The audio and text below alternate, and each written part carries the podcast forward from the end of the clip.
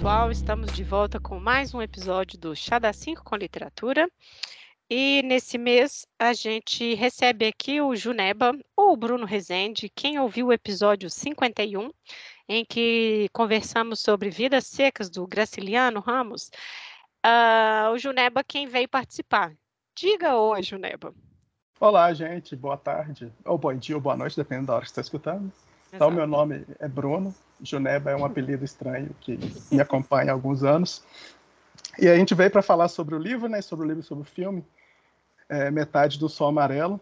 Meio Sol Amarelo. Meio Sol Amarelo. É porque toda hora eu vejo metade. É. É, é um filme, é um filme e um livro, né? É, que na verdade eles contam a mesma história, mas de uma maneira bastante diferente, né? O que eu percebi é que uhum. o filme ele suaviza bastante a história do, do livro mas, de qualquer forma, é um assunto bastante interessante. Né? Ele estava falando sobre um período logo após a independência da Nigéria, uhum. e a uhum. partir do momento em que você vai ter uma rivalidade criada é, pela Grã-Bretanha, e essa rivalidade ela vai acabar desencadeando uma guerra, é, a Guerra de Biafra, digamos assim, entre os anos 68 e 70, que provocou uma onda de violência do norte, apoiado pela Inglaterra, contra a parte sul, Biafra, é, que se tornou um país não reconhecido pela maior parte dos outros países durante esse curto período da guerra. Curto, entre aspas, né, que três anos para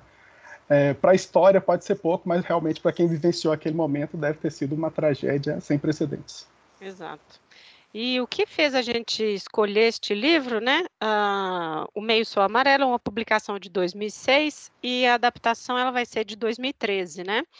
Porque a gente ficou pensando nessa guerra que está acontecendo atualmente, é, Ucrânia, Rússia, né? E a gente pensando no papel da Europa, a gente pensando nos Estados Unidos, a gente pensando na mídia, então a gente conseguiu perceber é, vários temas que a gente poderia então tratar e trazer a partir desse filme, desse livro, né? Para a gente pensar o nosso tempo presente e, claro, né? Assuntos temas um pouco mais óbvios, como a herança do imperialismo, né, na África e tudo mais, né, no mundo, eu acho, poderíamos dizer, né, quando a partir do, da nossa discussão, né. É, eu acho que o principal mote do livro é perceber que toda essa situação que aconteceu na Nigéria, ela vai acontecendo em vários e vários outros países com, com o mesmo tipo de atuação, com o mesmo tipo de abandono, digamos assim, e como essas potências é, uhum. econômicas elas foram criando conf, é, conflitos em vários lugares para atender seus interesses. Então parece que é uma coisa que acabou lá durante a Guerra Fria, acabou a Guerra Fria, acabou isso, mas só que é um processo que vem antes da guerra que aconteceu na Nigéria e continua até os dias de hoje. Então é possível você perceber é, muitas nuances do conflito que a gente observa na Nigéria nesse, nesse final da década de 70, 60, acontecendo em dias atuais, por exemplo, na guerra da Ucrânia, que é a guerra mais, digamos, em evidência no momento, apesar é. de não ser a única, obviamente. Sim. Bom, vamos falar um pouquinho da autora e resumir um pouco o livro antes da gente entrar nos temas, né? Então, este livro, né, O Meio Sol Amarelo, é da Chimamanda Ngozi Adichie, ou Adichie, é uma autora nigeriana, né? Ela escreve romances muito conhecidos já também, contos, né, não ficção, e quando o Juneba falou dessas, dessas etnias, né, ela é da família Igbo, que é uma etnia do sudeste da Nigéria, representa 14% da população. Eles são o terceiro maior, porque os primeiros são os Yorubás e os Hausa, né, que são os muçulmanos. Uh, isso a gente tem que falar porque isso vai aparecer, né? Isso aparece na obra, isso é uma questão também da guerra, né? Ela vem de uma família já de uma classe média, né, nigeriana, eles são universitários, né? É, então, ela chegou até a cursar medicina, aos 19 anos que ela foi para os Estados Unidos, e aí lá fez comunicação, ciência política, depois fez um mestrado em escrita criativa, então ela já vem já de uma carreira acadêmica, né? E essa questão da família é importante porque ela fala isso no livro, né? Que, o, que ela ficcionalizou os eventos, mas que tem esse fundo histórico, né? E parte dela, parte da sua família também, enfim, morreu nessa guerra, né? Acho que os avós maternos e os avós paternos, né? Eles é, fazem parte desse número enorme de vítimas aí, né? É, no caso, os, os homens, né? Tipo, pode falar a voz nesse, nesse meio que a gente viu, parece que tá falando dos dois. Mas é. aí, no, uma das primeiras partes do livro, ela fala sobre isso, né? Sobre uhum. os avós que é, partiram e as avós que sobreviveram a esse conflito, né? Então, apesar de ser um livro ficcional, ele é completamente baseado no processo real. Inclusive, a, como você falou, ela, ela vem de uma família de classe média, de universitários, que é muito similar ao núcleo central da história. Né? Que uhum. é o, eu esqueci o nome do povo. É, porque são nomes não muito, digamos, comuns a nós. Eu lembro só da Olana, que é um nome mais, mais fácil de é, lembrar. São duas o, gêmeas, né? né? É, são duas gêmeas, o Odenifo, o Gu, que na verdade é interessante porque a história começa com o Gu, que Exatamente. ele vem do interior e termina com ele, né? Ele uhum. vem, ele é levado pela tia para trabalhar como empregado doméstico do do Odenibo, que é esse, enfim, que vai ser o companheiro de uma das gêmeas, né? E são todos uhum. universitários, ele, ou empresários, né? Eles estão nessa classe média aí, Igbo, né? No norte, uhum. na região de Lagos, né? Isso. E com o passar do tempo, eles vão se deslocando pelo território, né? Com o acirramento dos conflitos, porque Isso. você vai ter uma, um embate entre as etnias pelo país, né? Os muçulmanos do norte com os ibos do sul, genericamente Isso. falando. Né? É, e um dos pontos que eu acho que já, a gente já pode ir entrando, talvez, é como os conflitos são vistos é, pelo Ocidente. Por que eu estou dizendo isso? Porque o tempo todo ela traz isso, está nas discussões que eles têm, né, dos universitários que se reuniam lá nas reuniões à noite lá na, na casa do Odenibo, né? Porque o Odenibo ele era esse professor, né, de, de estatística ou de matemática, mas ele era também militante, né, digamos assim, né? Ele estava nesse meio aí da militância na universidade, e aí por isso ele era tido como revolucionário, né? Exatamente. Ah, mas ele está sempre muito consciente, vários deles estão muito conscientes dessa fala muito estranha que ela, a gente ainda pode ver hoje ainda, que é do tipo, os africanos não sabem o que fazer com os próprios países.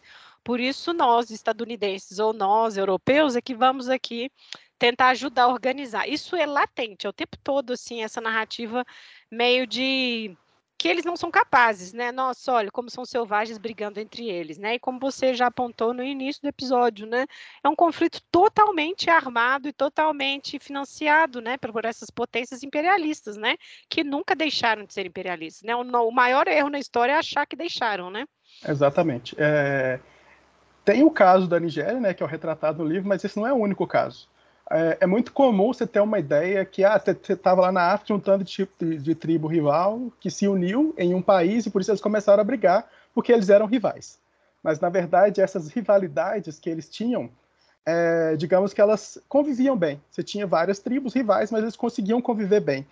O que, foi acontecendo é que essas potências imperialistas elas foram chegando na África e foram é, estimulando essa rivalidade. É. Porque a partir do momento que você estimula essa rivalidade, você enfraquece a unidade que poderia acontecer entre essas tribos contra esse domínio que acontecia no continente. Né? Então, isso aconteceu na Nigéria, aconteceu, por exemplo, também no genocídio de Ruanda, quando a Bélgica fez a mesma coisa que a Inglaterra fez. Você separa, escolhe um grupo, digamos assim, que você considera mais civilizado, pelo menos é. na visão ocidental, né? E que teoricamente ele vai servir melhor para você atender, para você atingir seus objetivos. E vai estimulando aquela rivalidade. Você arma um grupo, estimula uma rivalidade, você tem um conflito entre eles, o país fica completamente destruído, fragmentado, muito mais fácil de você dominar e obter os recursos naturais que são o principal interesse dessas potências naquele continente. Né? É, é muito bom você estar tá falando de Ruanda, porque saiu um relatório em 2020 ou 2021, elaborado por historiadores franceses, que reconhecem que a França tem parcela de culpa. Eu estou aqui fazendo aspas assim, falando ironicamente, porque é um malabarismo que assim foi até constrangedor no dia que anunciaram esse esse relatório. Eles reconhecem que tem é, parcela de culpa, mas não tem responsabilidade, entende? E aí a outra historiadora, isso, aí a historiadora de origem, né, ruandense, está assim, mas como é que faz isso? Como que a gente trabalha com isso? Vocês têm culpa, mas não têm responsabilidade. Como que vocês, europeus, conseguem fazer essa divisão? Sabe? Vocês conseguem porque vocês, no fundo. Então, assim, nossa, um troço vergonhoso, sabe? Então, quando você está dizendo isso, a gente não pode poupar, sabe? Assim, argumentos para dizer que é isso. E está acontecendo até hoje, né? Acho que semana passada, que finalmente França decidiu que vai sair do território do Mali, entende? Esse é um negócio que está acontecendo ainda, assim. Exatamente, né? Então é, é um, pro, é um problema já bastante antigo e basicamente todos os países saíram impunes, trouxeram o caos, a destruição, saquearam o continente e no fim é, isso aconteceu porque os africanos não conseguem gerir o seu próprio destino. Né? Então eles não têm a capacidade, eles não têm a civilização, então o que, é que o europeu faz? Vai lá, leva a civilização, aproveita, cria rivalidade, saqueia o território e no fim a culpa ainda é dos africanos, né? porque como você falou, eu não conhecia hum. esse estudo, né? Sobre a Ruanda, eles, eles têm culpa, mas não têm culpa, né? É, é, não, é a, assim. a, culpa de Schrödinger, digamos assim, né? É mais ou menos isso. Ai, meu Deus. E assim, eu pensando também, Uh, porque é isso, a gente tem esse grupo de, de universitários, de professores universitários, todos africanos, tem uns indianos, vão ter uns americanos, vão ter uns britânicos ainda, né? E uhum. quando eles estão nessas discussões, é interessante que ela coloca isso, né? Como que ele, eles estão tentando pensar o país, né? Tanto que o Odenib ele é a favor de um panafricanismo, mas ao mesmo tempo ele também fala de um marxismo. Eles estão e aí um americano lá, nossa, mas isso é comunismo, né? Não, e... exatamente. Essa parte foi muito é muito engraçada. E isso está no filme eles mantiveram isso que é muito bom, né? Ele fala assim, ah, vocês e vocês americanos esse fantasma de comunismo, sabe assim. E a gente vê como que essas coisas são requentadas, né? A gente está vendo hoje, 2022, como essa baboseira está aí ainda, né? Pois desse é. fantasma. Pode Eu acho que é interessante esses, essas discussões, porque existiu uma elite intelectual ali que estava também a par do governo, tentando decidir esses destinos, né? Nem decidir, mas eles estavam teorizando essas coisas, né? Que já é um pouco essa questão, né? A gente vai ver, à medida que a guerra vai avançando, esse grupo, essa elite, eles vão indo em direção às camadas populares que estão fugindo, né? E a guerra sempre é pior para quem? Para o pobre né? Para quem não tem nada. Para quem não tem nada, já já vai estar dentro da guerra, mesmo que não queira, né? É. Então eles vão de encontro a essa realidade que eles estavam lá no início do livro debatendo, né? Exatamente, né? Porque né, não é todo mundo que vai ter condição de sair cruzando o país para fugir da guerra. Então, Exato. o pobre, ele, até mesmo no, nos momentos de fuga, era tipo assim, eles de carro e um tanto de Isso. outras pessoas carregando cesto nas costas, Isso fugindo mesmo. a pé de um bombardeio. Isso mesmo. Então, é, é, eles tinham uma certa condição que permitia eles fazer isso, enquanto a maior parte. É, na guerra, é normalmente quem vai se lascar, digamos assim, de maneira bem popular, vai ser o pobre mesmo. Isso. Porque é o que não tem condição de fugir, que não tem para onde ir, e se ele perde o, que, o pouco que ele tem, ele perde tudo. É basicamente é. isso que acontece no livro e no filme, que a gente vê assim, no filme um pouco mais suavizado, mas você percebe isso também. É, e quando a gente está falando dessa coisa do imperialismo britânico, eu acho que o filme, ele, é, o diretor, né, é o Bi Bandelli, ele é também nigeriano, ele também é autor, ele é jornalista, ele é escritor, e é interessante que ele abre o filme, né, adaptação de 2013, com a imagem da rainha, né, indo lá na, enfim, aquelas aquelas imagens ridículas da família real indo visitar as colônias é, e tudo mais, e o pessoal dando tchau, tudo feliz.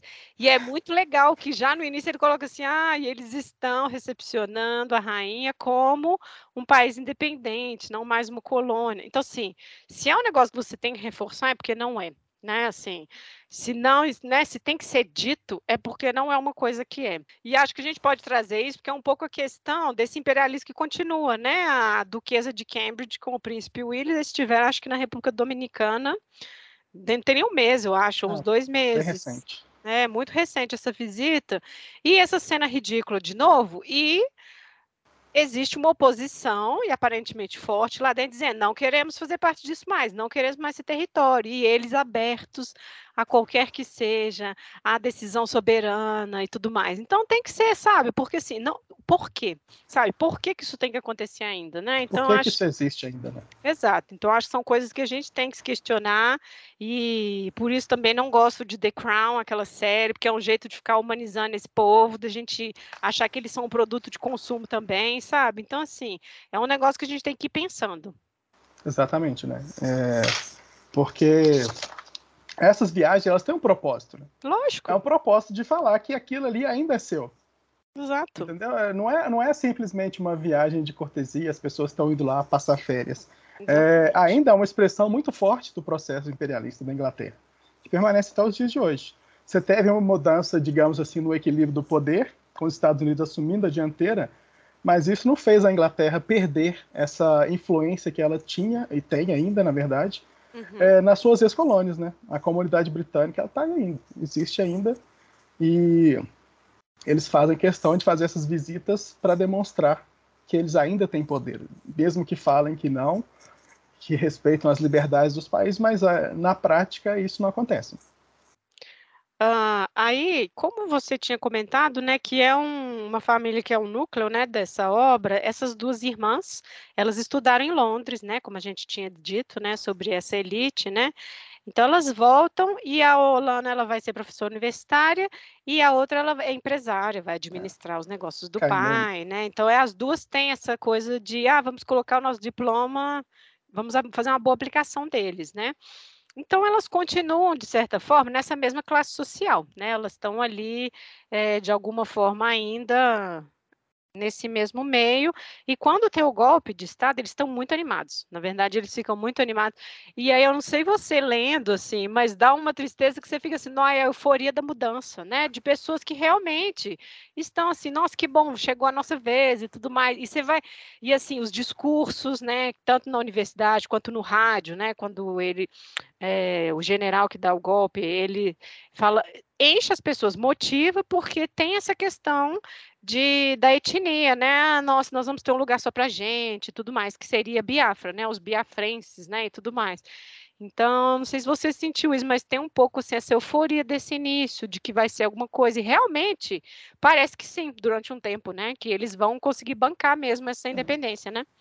É, a gente, quando eu cheguei nessa parte, dá aquela tristeza quando você começa a ler, porque você vai vendo assim, nossa, não, eu não conhecia essa história a fundo, assim. Você sabia dos conflitos na Nigéria, mas bem superficialmente. Sim. Aí, eles, aí você vai lendo o livro, tipo assim, é uma ficção, mas não está distante da realidade. E você pensa assim, não, isso acontece até os dias de hoje. Então. Quando você tem golpes de Estado, ah, vai mudar, vai acabar a corrupção, uma das frases deles é que o golpe vai ser bom, que vai acabar a corrupção, isso. que deveria mesmo tirar aquelas pessoas que elas são corruptas e isso tal. Mesmo. E, e, e é uma celebração desse golpe, até chegar o contragolpe, que vai realmente mandar o país direto para as trevas. Né? É. Porque é, quando, quando você tem. Eu, eu, penso uma coisa, eu posso até estar tá falando, ser um pouco equivocado, etc. Assim, mas é. Um governo autoritário é uma coisa muito ruim. Mas quando você tem um governo, uma, digamos, uma mudança de um governo autoritário para outro governo autoritário, acho que fica pior ainda. Uhum. Porque você tem uma espécie de meio que vácuo de poder. É. E quando tem esse vácuo de poder, vai um tanto de gente em cima desse vácuo de poder. Uhum. É, e novamente quem vai sofrer é a população. É, a Porque barbárie, quem né? que tá, quem que tá brigando não, são, não é a população, é tipo quem já está no poder, quem está querendo poder. Exato. A população ela vai sofrer as consequências dessa disputa de poder por uma elite de um país. Esse é o problema. E, e, acho que o que uma as cenas, né? Várias cenas ilustram isso, mas uma cena que ilustra muito essa coisa da população é o aeroporto. Exatamente. Né? Assim, o Richard, né, que é o namorado da. Qual é o nome é, dela, gente? É. A outra gêmea, né, que é empresário, Richard, que é o inglês, e, é, e a, ironia, a ironia, né, Richard Churchill. É. é bem a ironia, né? Ele, bom, enfim, ele é namorado dela e ele está voltando, né? E ele começa a ver a violência ali né? Eles estão matando quem é Igbo porque essa é a nova ordem, tem que matar quem é, né? E assim, a gente comum, viajando, né? Eles, assim, tipo assim, estão vivendo as suas vidas lá, né? Então, acho que essa cena do, do aeroporto, eu acho que é para mostrar assim, nossa, a gente não tem noção ainda do que vem pela frente, né? Ou, senhor não tinham, né? Estavam lá acreditando nessa independência. E ele, esse europeu, apaixonado pela Nigéria, apaixonado pela, pela arte, enfim, né? Porque naquele momento eu acho que ninguém tinha noção do que, que ia acontecer, né? Tava, tava num, no, no início ainda. E a perseguição é, contra os Igbos ela vai aumentando cada vez mais. E como eles não tinham condições de se defender propriamente, né? Eles foram encurralados no aeroporto. E eu acho que essa cena do aeroporto é a mais próxima da brutalidade que a gente vê no livro que vai aparecer no filme. Porque é. eu acho que no filme você teve uma suavização bastante grande dos processos que acontecem na guerra que são narrados no livro. Né? Porque você tem essa, essa parte violenta, tem a parte também quando ele, ele a Olana está numa vila e chega também o povo lá do norte e começa a matar as pessoas, e ela consegue fugir.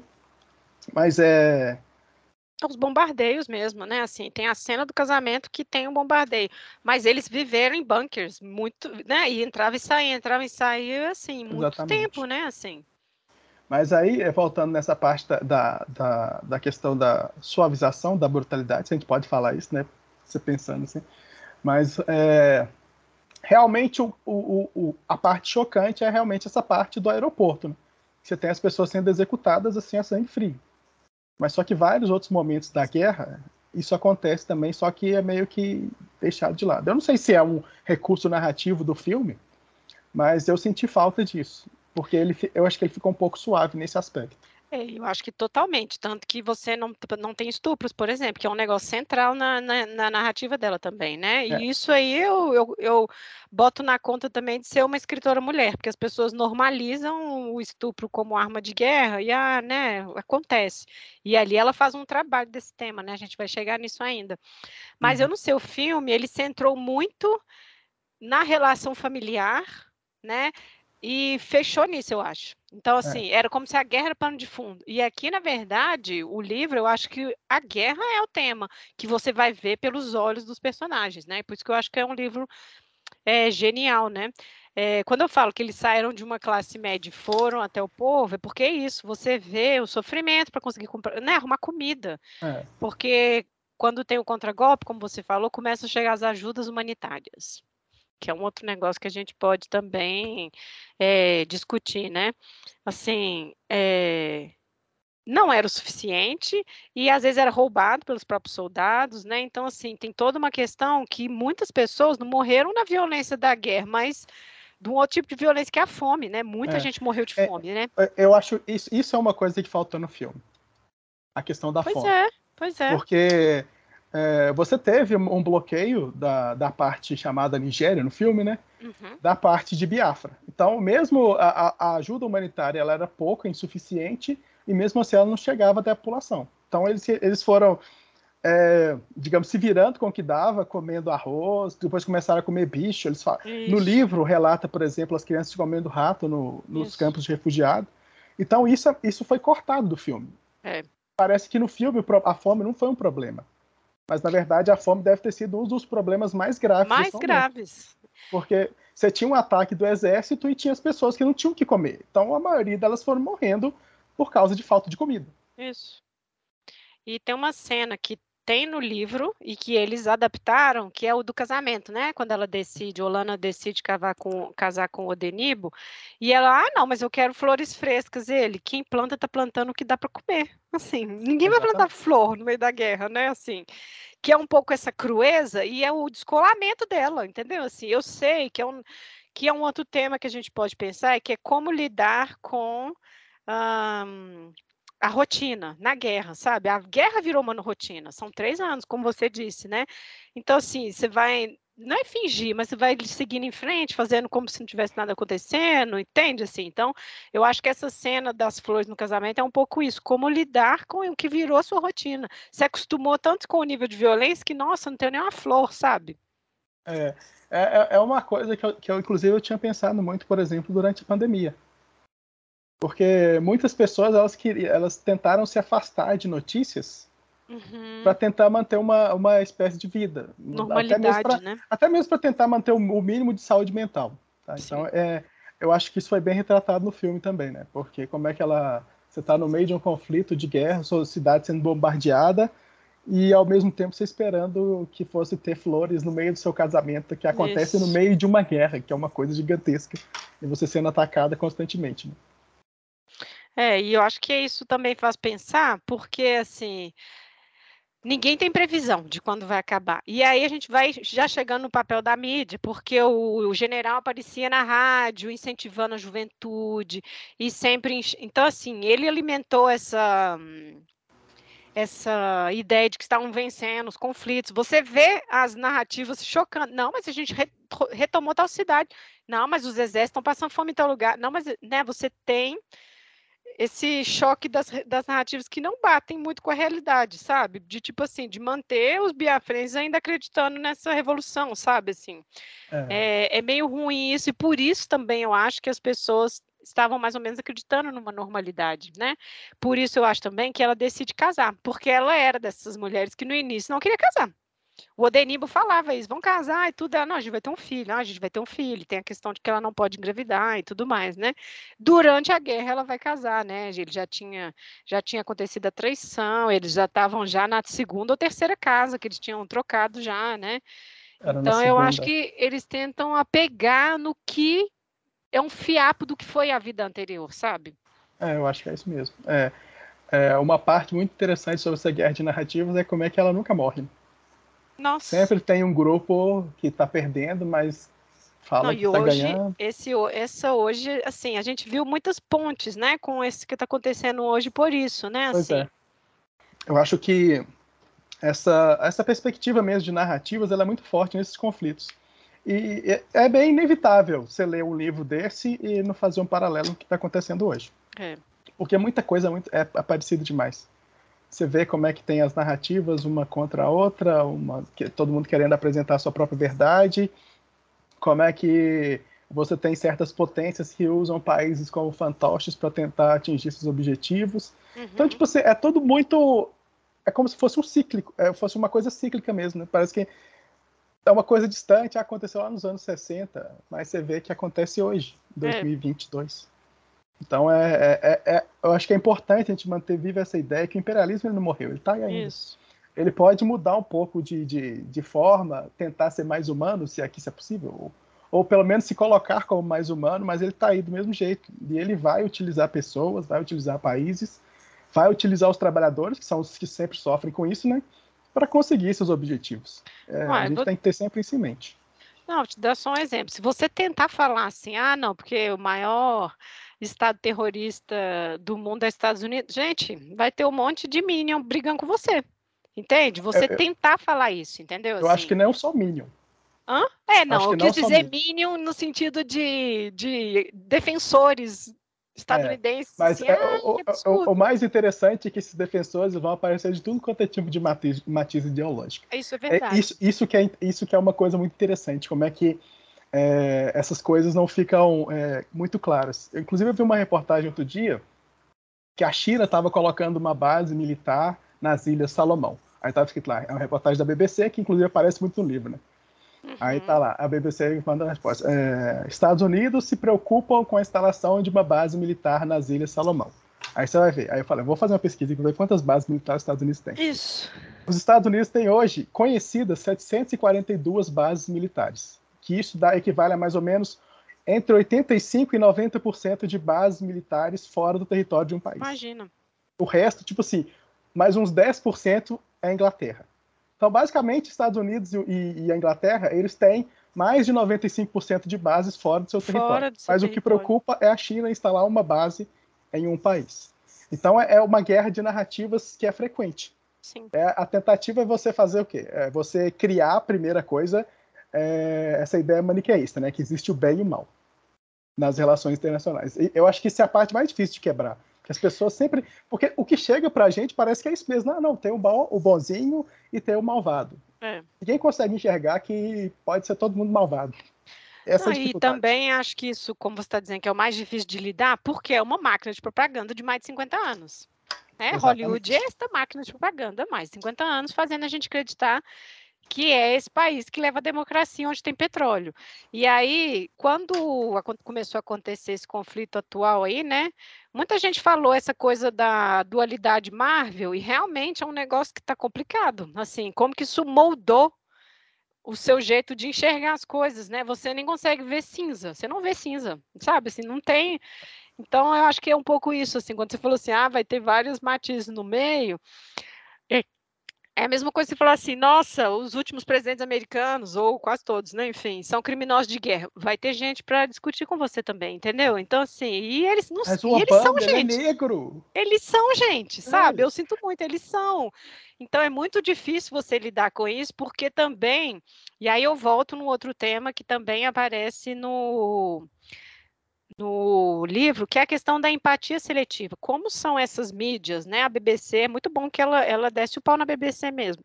Uhum. Que como são eles que contam essa narrativa, e a gente está tá imerso nelas. E aí, essa coisa da, da empatia seletiva, que a gente vê a própria questão dos refugiados, né? tem vários é, americanos, acho que tem um italiano, né? Quando o Richard começa a levar eles nos, nos acampamentos dos refugiados, aí o, americano, não, mas eu quero ver um acampamento real. Não é isso que eu quero ver, não. Ele queria ver gente miserável, ele queria ver gente canibalismo. Ele queria ver essas coisas bem chocantes para ele poder fazer a matéria dele na Life, né? Acho que a Life é uma também, que é uma das uhum. revistas que ela critica lá nessa, nesse momento. E um italiano que ele esteve. Ele, ele trabalhava estava... numa, numa, acho que é uma sucursal de petróleo. Isso, e, e é... E pelo que o cara falou, ele foi assassinado pelos Ibós. Aí ele pergunta: Eu quero saber sobre o italiano que foi assassinado. Isso, isso. E tipo assim, você tem centenas de milhares de pessoas morrendo pela isso. guerra e pela fome e isso é, não importa. Mas isso eu já notei também. Você tem. Quando eu estava na França, é isso, assim, ah, um, uma pessoa francesa morreu nesse, nesse acidente. E aí é só isso que você vê. É só sobre essa pessoa. Foda-se, assim, os habitantes, foda-se qualquer outra coisa, sabe? Então, assim, é muito chocante como que isso tá lá nessa questão de Biafra, né? E a gente, é isso que você disse, né? É uma ficção, mas, gente, nós estamos vendo 2022 a mesma coisa, sabe? E foi os anos 80, os anos 90, os anos 2000, foi isso sempre. É, eu, eu, não consegui, eu não consegui ver esse livro como uma ficção de jeito nenhum, gente. Sempre... Porque não, tipo, quero... assim, é, é, tudo muito real que acontece todo não. dia que a gente vê. Não, então vamos botar em aspas. A questão da ficção é, são. Acho que as questões familiares, porque ela não tá, ó, tô contando aqui a história da minha avó. Ela tá contando a história da avó, tá contando a história do pai, mas assim, tem uma liberdade de escrita ali, mas Sim. eu entendo o que você está dizendo, porque é tão. é palpável, né? É, Até os é. discursos, né? Até os discursos é tudo muito é tudo muito real, tudo muito ligado à realidade. E, e, voltando a esse assunto dos repórteres, já que a gente está fazendo esse paralelo com o livro e filme, foi outra coisa também que eu senti falta. Porque uhum. quando os repórteres vão lá, aparecem no filme, eles aparecem tirando fotos, mas não tem nada tão chocante quanto a gente é. vê no livro. Que tem umas partes horríveis no livro, né? Que, é dos repórteres. Vou falar dos repórteres e da ex-namorada ou ex-noiva do Richard, né? Como é que eles a têm Susan. uma visão sobre, é, sobre os africanos, né? Aí o cara fala, ah, tentando. O, o, repórter falando quando ele chega no acampamento. Ah, tem. A, a mulher olhou e riu pro Richard. Aí fala, nossa, ela deve estar interessada. É, aí, nossa, aí, aí, entra num, num, espiral de, de coisa assim que, tipo assim, você vê, não, é ficção, mas isso é real. É realzinho. Então, é, é, é, tipo assim, ela está contando uma história, mas isso acontece.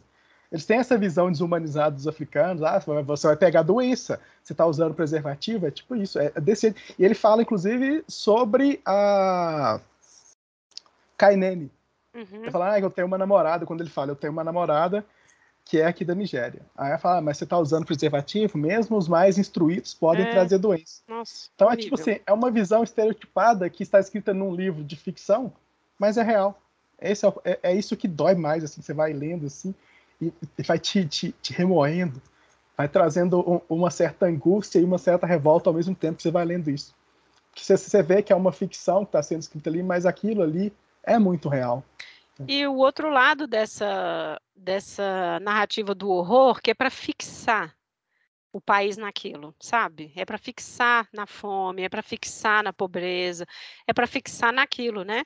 Fora que também ela faz um pouco a crítica a algumas ONGs, né? Umas, dessas ajudas humanitárias, que era tudo muito safado também, sabe? Então, assim, eu acho que é um pouco para você sempre colocar o outro nesse papel de subalterno, que precisa do Ocidente, sabe? Então, quando você falou assim no início, ah, é, vão levar a civilização, na verdade, eles levaram barbárie e o discurso da, civilização ele permanece, né? Assim, 2022 ele permanece, né? Eu tive uma discussão recente sobre isso que eu estava criticando. Eu falei, gente, mas o que, que a França está fazendo até hoje no Mali?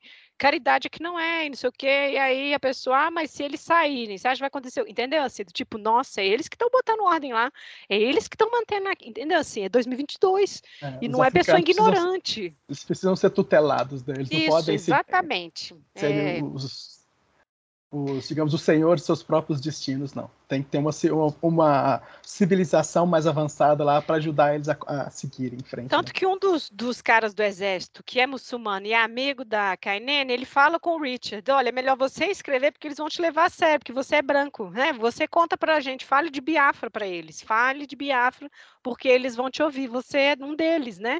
E é isso que ele começa a fazer, né?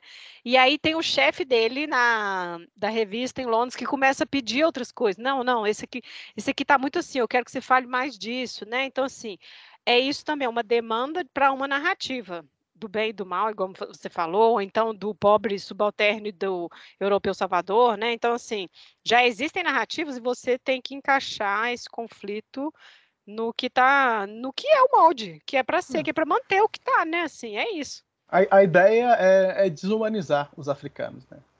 É que eles precisam ser tutelados, a violência acontece por causa deles, eles não conseguem é, seguir adiante porque eles são bárbaros, eles são violentos.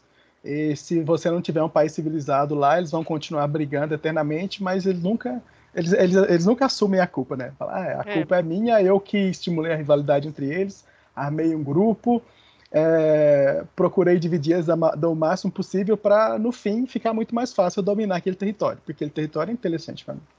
Então, é basicamente, isso que vai acontecendo, e vai acontecendo, e acontece até os dias de hoje. É, o filme deixa isso bem escancarado, acho que é a parte didática do filme, quando a Kainene fala com o Richard, eles nunca vão deixar a gente, com esse tanto de petróleo, eles nunca vão deixar a gente. Ela fala isso para ele antes, assim, deles também terem que fugir, né? Porque ela foge depois, né?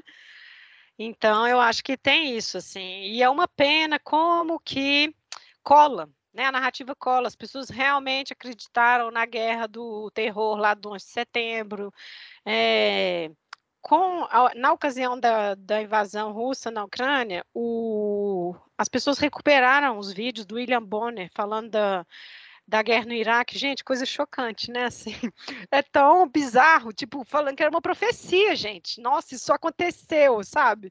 Assim, do cara falar isso na maior cara limpa. Então, assim, é um negócio bizarro. Como que cola, como que as narrativas colam, né? Não, demais. É, não, e é, um, é um show de bizarria, né?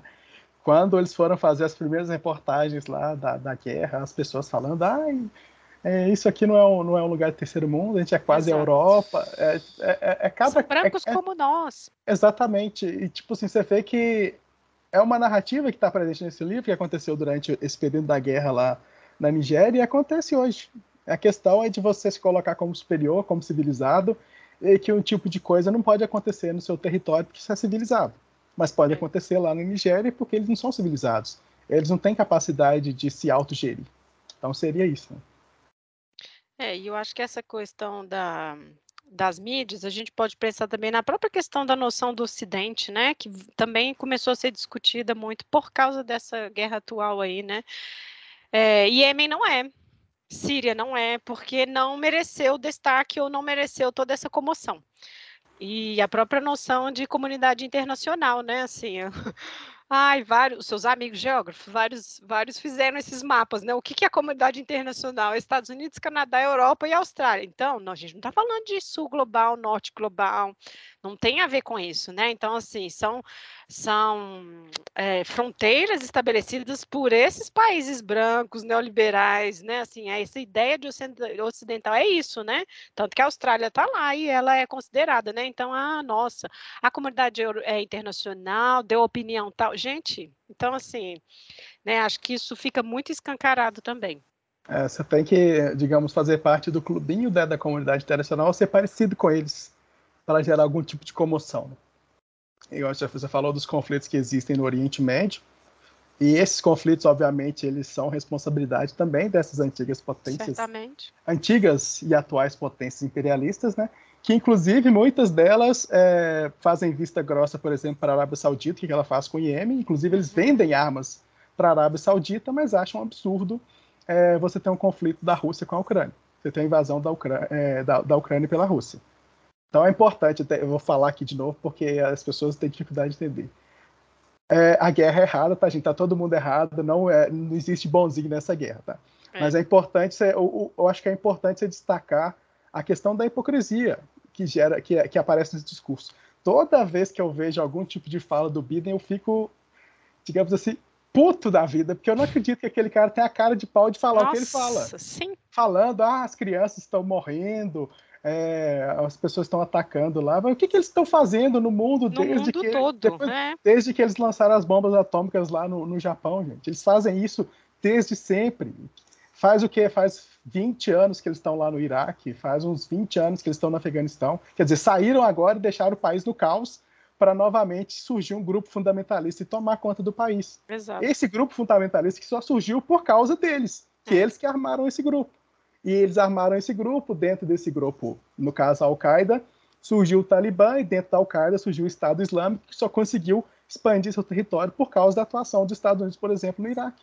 Então não tem como você pensar é, nesses conflitos mundiais que a gente tem hoje, nos grupos extremistas, é, nos conflitos, nos ataques às populações que estão sendo dizimadas, sem pensar na responsabilidade dos Estados Unidos, a responsabilidade direta dos Estados Unidos por isso acontecer.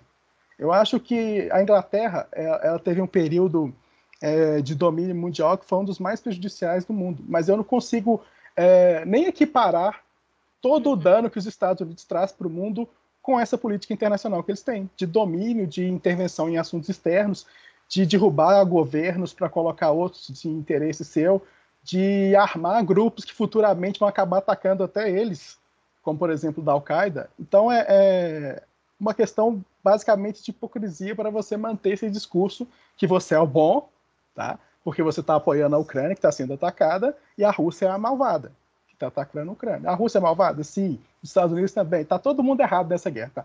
Quem não está errado são os trabalhadores, que são eles que vão sofrer os, os principais efeitos dessa guerra.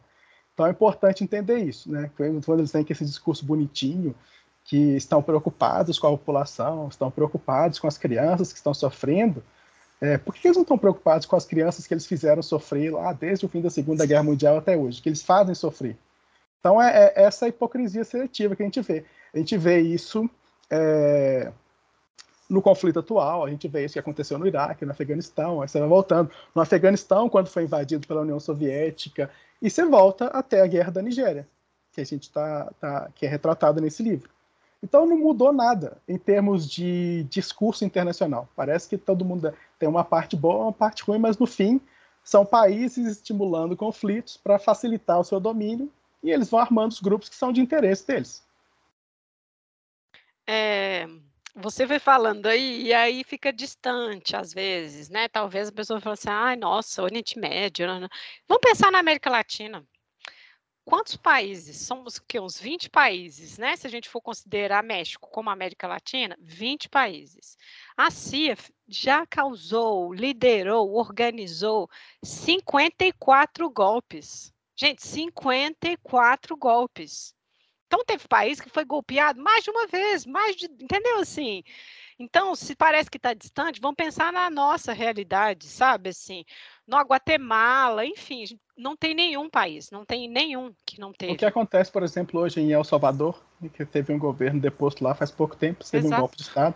A Guatemala foi, digamos, foi a experiência piloto Exato. depois da na Guerra Fria, né? É uma intervenção direta para derrubar um governo, para tentar colocar um governo que seja de seu interesse. E assim foi seguindo várias ditaduras na América Latina. A gente passou por isso. não, não foi Peru, uma vez só. O Peru agora, a tentativa do impeachment lá, gente, Exato. o negócio aconteceu tem três semanas, entendeu? O, assim. Pois é, o presidente entrou lá, no, acho que tem oito meses de governo. Ele já sofreu umas três ou quatro tentativas de impeachment. Como é que, peraí, como é que você consegue avaliar um governo Tipo, eu não, eu não sei quando foi o primeiro pedido, mas deve ter sido com menos de seis meses de governo. Sim. Como é que você consegue determinar? Ah, o governo é corrupto. É, essa é a palavrinha mágica, né? É. Ah, temos que depor porque o governo é corrupto. É. Ah, tá. O que, que ele fez de corrupto? Então mostre as provas da corrupção. É ah, eles essa... têm convicções, eles não têm provas. Exatamente. É, esse, esse é um discurso que cola muito na América Latina. Uhum. É todo mundo é governo autoritário desde que você seja é, não seja favorável aos Estados Unidos. Porque a Venezuela Isso. era um governo autoritário, mas aparentemente não mudou nada lá, mas os Estados Unidos agora estão negociando com o papel Não é? Se aconteceu, de, o que, que mudou? Não mudou nada. O governo não é o mesmo. Nada. Você não tem nenhuma mudança institucional, mas agora eles podem fornecer petróleo. É. Por quê? Por que eles não poderiam há cinco anos atrás? Pois é. Por que eles não foram negociar com o Guaidó, ele que era o presidente reconhecido da Venezuela? Você entendeu? É, é, uma, é uma sucessão de discursos vazios de hipocrisia. E não está longe. Tá, tá, na verdade, acontece em todo lugar, porque os Estados Unidos têm a presença marcada em todo lugar. Economicamente, talvez hoje nem tanto quanto tinha antigamente, mas militarmente eles permanecem ainda como uma potência que tem bases militares em basicamente todos os continentes. É, o bullying puro mesmo, né? Assim, ele é o, esse big boss mesmo. E você falando dessa coisa dos Estados Unidos, a gente vê no livro também, assim, além de fornecer armas, por que isso, né? Assim, a guerra é lucrativa, né? Assim, quando as pessoas falam, ah, abaixa a corrupção, não a corrupção. Sim, gente, abaixa a guerra, mas tem gente ganha dinheiro com isso, né? E no caso, eles estavam financiando né, o norte para destruir Biafra. Tinha a questão do petróleo, que é sempre o motivo mais evidente né, para essas potências, né?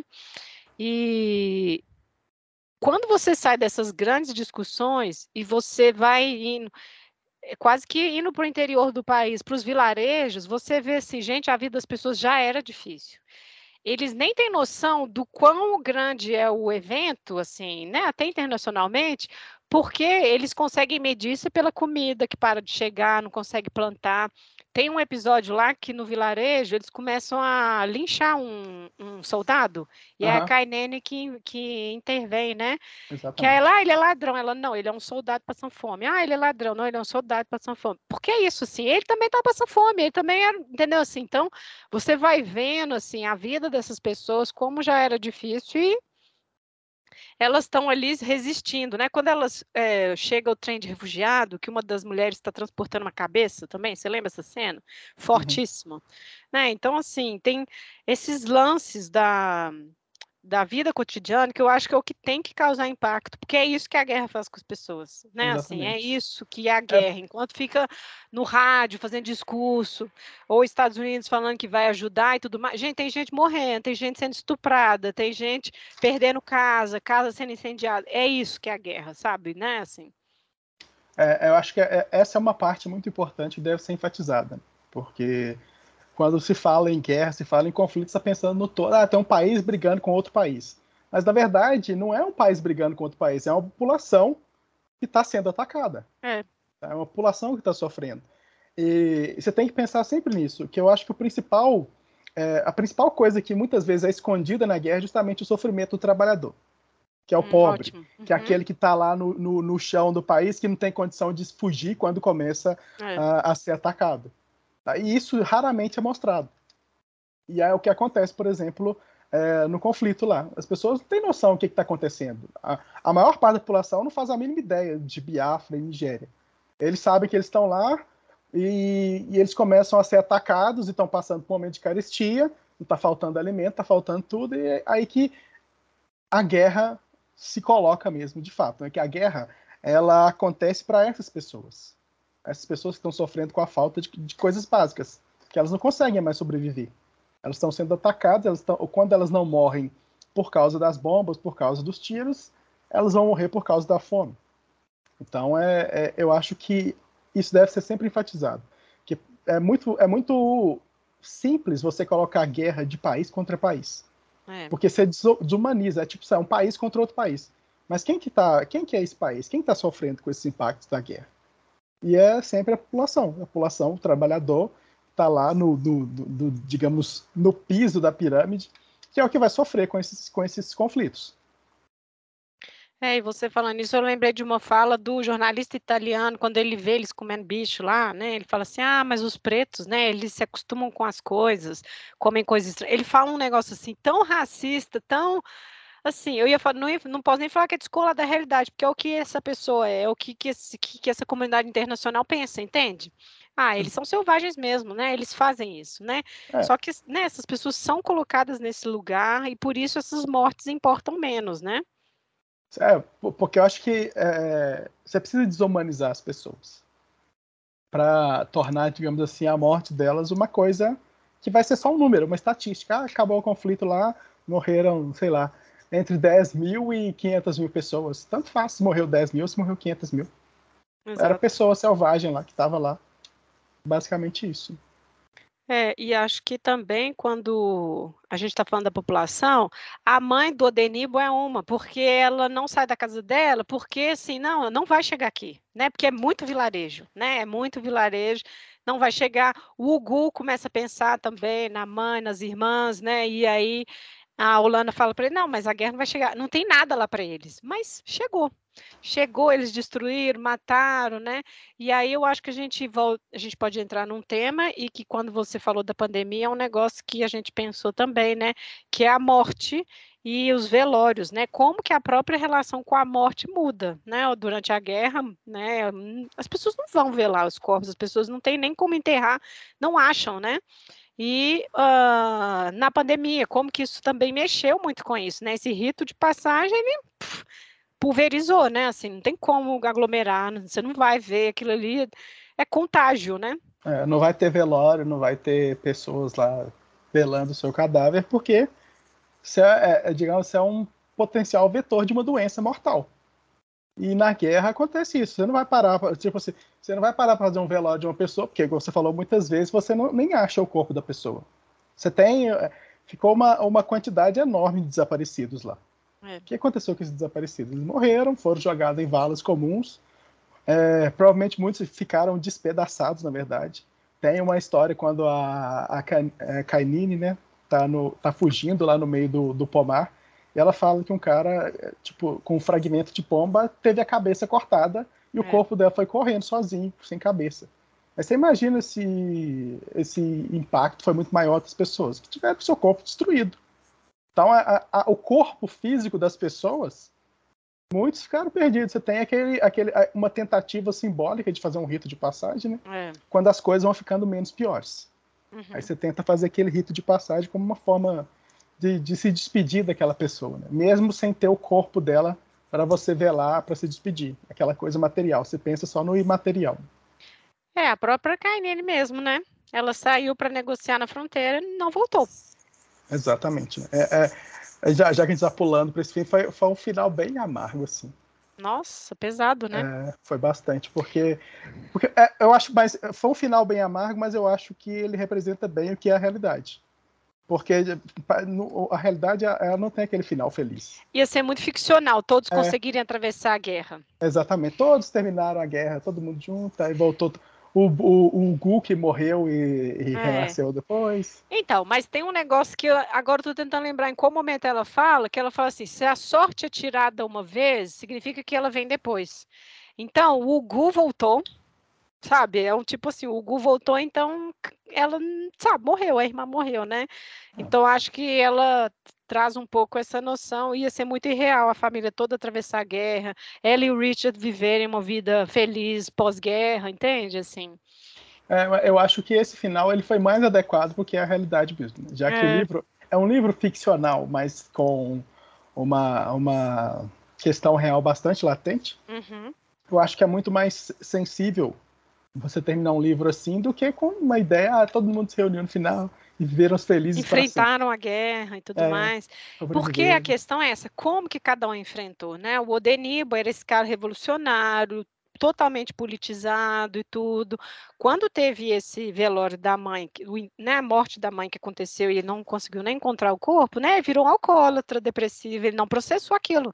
Porque é isso, né, é, como você falou do cara correndo sem cabeça, né, o quão traumático é, foi isso para ela. Lana ficou sem andar um tempão, lembra? Foi, foi, foi justamente no começo, né, foi é, isso aparece no livro e no filme também, né? Quando você uhum. tem o, o, povo sendo massacrado no aeroporto, tem também um povo que foi massacrado na vila onde é ela estava. Eu não Isso. lembro quem que era aquela mulher que ela. Era a tia. Era tia, tia dela, né? e, e Kena, uma, tia, tia é. e Fena, a tia dela, uma tia que era muito próxima, é. que cuidou dela, porque Isso. criou ela como filha. Lembra que a mãe não, não deu peito, é a, a tia que criou mesmo. É. E aí tanto que quando o Adenibo trai ela, fala, mas sua vida não vai parar, parar por causa desse homem, não. Não é ele que dita o ritmo da sua vida. Exatamente. Então, assim, era alguém é. muito fundamental na vida dela. E ela vê uhum. morrendo, né? Na é. frente dela. No... no filme é só uma sugestão, né? Você sabe que ela morre porque aparece o povo lá, mas é. É, a narrativa no livro ela é bem cruel mesmo. Com, a, é, com, esse, com, essa, com essa morte dessa, dessa tia dela. É, bastante é, eu acho que o, o feito do livro é esse de você, ao personalizar, você mostra o que, que é de todo mundo. Que é perder um parente, é perder um emprego, é perder, não ter fome, passar fome, o seu filho está crescendo, não desenvolve corretamente, porque é desnutrido, né? A baby uhum. lá, ela não cresce. Simplesmente ela não cresce. E tem aquela. É, mas é, lá, no, por exemplo, no campo de, de refugiados, você tinha um tanto de criança assim, né?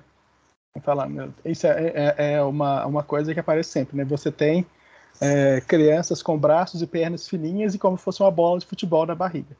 Kwashiorkor que é desnutrição é, intermediária. É, quando ela tem essa, ela fica morrendo de medo da filha dela ter isso, porque é isso, é um estágio tão avançado, né, de, de desnutrição, assim, que o corpo está custando ali a manter aquele indivíduo de pé mesmo, né? É. Mas, então, quando você personaliza muito a experiência da guerra, você consegue mostrar o todo, porque é um monte de gente vivendo aquilo. A, a, quando ela muda para a última casinha dela lá, que a mulher bate e fala assim: Ah, fiquei sabendo que seu marido era doutor, eu tenho três filhos asmáticos. Uhum. Entende assim? Então, assim, desnutrido, asmático, passando. Então, assim, é um. Né? Então você consegue ver assim a problemática toda e humaniza mais a coisa, né? É é a falta de itens básicos para todo mundo, né? Não é só comida, né? Sabão, lembra? Comida, é, ela quando, aprende quando a fazer chega, sabão. É, e quando ela recebe o sabonete da de uma de uma pessoa lá, ela recebe os sabonetes e algumas comidas lá. Uhum. E ela vai uhum. distribuindo o sabonete. Aí tem uma até que fala assim: "Ah, hoje nós vamos ser tipo uma uma realeza que vai usar lux". É. Ela fala sobre isso, sobre essa essa falta de recurso básico assim, que você não tem. Eu acho que isso é importante. Uma coisa que, que aparece muito no livro e no filme fica um pouco mais restrito, assim.